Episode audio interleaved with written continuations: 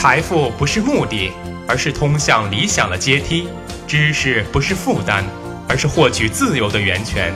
财富知识可以简单说，让我们一起收听宣讲财富。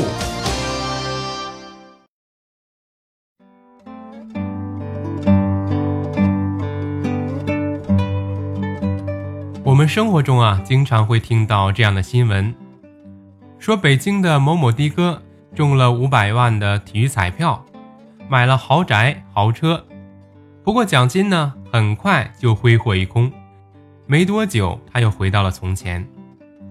又例如这样的报道，说一名中了千万元彩票的湖南男子，中奖五年后却成了逃犯，被抓时呢，身上仅剩八十元钱。类似的报道有很多，好像从来没有听说过有人拿彩票奖金作为创业的初始资本的。换个角度，我们再举一个我们生活中的经历：说你有一个心仪已久的 GUCCI 手包，一万五千多块，你非常喜欢，却怎么也舍不得买。可是呢，当你过生日，你的老公给你买了，作为生日礼物送给你时，你是不是喜出望外、爱不释手呢？而无论是你的钱还是你老公的钱，都是家庭的开支。可为什么自己舍不得买，而作为礼物收到时，你就能欣然接受呢？那么今天我们就和大家分享一个著名的经济理论——心理账户，来告诉大家，钱和钱其实是不一样的。心理账户这个理论啊，是今年的诺贝尔经济学奖的得主理查德·泰勒教授的著名理论。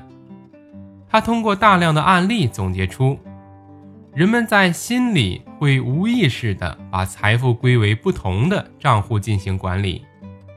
不同的心理账户呢，有不同的记账方法和支出规则。比如，我们会把工资归为靠辛苦劳动。日积月累下来的辛勤致富账户中，支出方式呢也会趋于谨慎。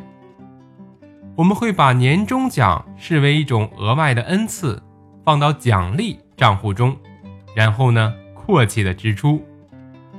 而把买彩票赢来的钱呢，会放到天上掉馅饼的账户中，所以就会无所顾忌的享受这意外之财了。心理账户的分类呢，其实非常精细，在日常的支出预算中，甚至连买菜和演出门票都被严格的放在两个账户中。也就是说，买菜的钱和买门票的钱会从不同的两个口袋中掏出。比如说呀，我们去超市买菜，是不是总有那么一间超市距离最近的超市要多花五分钟？但我们宁愿去这间超市呢，因为这间超市买东西每次都能便宜五到一百元钱。那么比起这五十到一百元的节省，你却认为多花一千块钱去买个 VIP 席位，去看演出是值得的。所以在节省开支上，每个人的标准都不一样，什么是值得的或不值得的，也都因人而异。如果按照经济学来解释呢，就是心理账户的分类不同，所以买菜或看演出的记账方式和支出规则不能相提并论。换句话说，人们在做任何消费之前，一般都会根据自己的心理账户来决定事情的重要性，进而决定取舍。我国有学者呀研究国人的心理账户特征。得出了中国人的心理账户呢，主要分为三类，分别是工资收入、奖金收入以及彩票或意外所得。对于这三种不同来源的财富，有不同的消费结构和资金的支配方向。比如说呢，工资收入主要支配方向是日常开支、储蓄和家庭建设。奖金收入呢，主要的支配方向为储蓄和人情花费。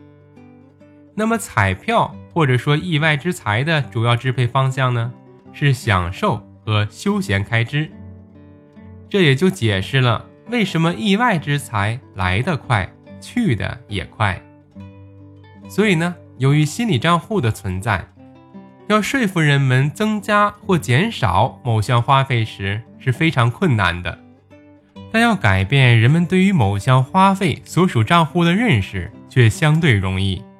比方说呢，精明的保险推销员呀，会告诉我们，买保险不属于家庭建设，而是属于投资理财。那么人们呢，就会从投资理财的账户中考虑保险的重要性了。这也就间接的影响和改变了我们的消费态度。